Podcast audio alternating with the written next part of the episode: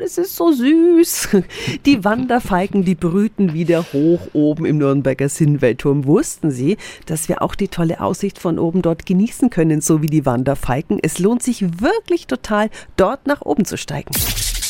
365 Dinge, die Sie in Franken erleben müssen. Sinnwell bedeutet im Mittelhochdeutschen ungefähr gewaltig rund. Und das ist er ja auch. Unübersehbar und beeindruckend im Vorhof der Burg. Gebaut wurde er in der zweiten Hälfte des 13. Jahrhunderts. Das weitere Geschoss ganz oben mit dem Zeltdach kam 200 Jahre später dann dazu.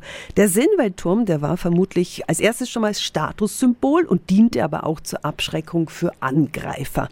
Und obwohl der Turm so prominent steht, überstand er als eines von wenigen der dortigen Gebäude auch die Luftangriffe im Zweiten Weltkrieg. Oben im Turm ist auch eine Ausstellung mit Fotografien zur Zerstörung von Burg und Stadt zu sehen. Hinauf kommen wir über knapp 120 Stufen, sind viel, aber es lohnt sich wirklich. Wir werden belohnt mit dieser umwerfenden Aussicht über die Stadt und das Umland, der Nürnberger Sinnweltturm. Die Infos sind auch nochmal auf radiof.de. 365 Dinge, die Sie in Franken erleben müssen. Täglich neu in Guten Morgen Franken um 10 nach 6 und um 10 nach 8. Radio F. Die heutige Episode wurde präsentiert von Obst Kraus. Ihr wünscht euch leckeres, frisches Obst an eurem Arbeitsplatz? Obst Kraus liefert in Nürnberg, Fürth und Erlangen. Obst-Kraus.de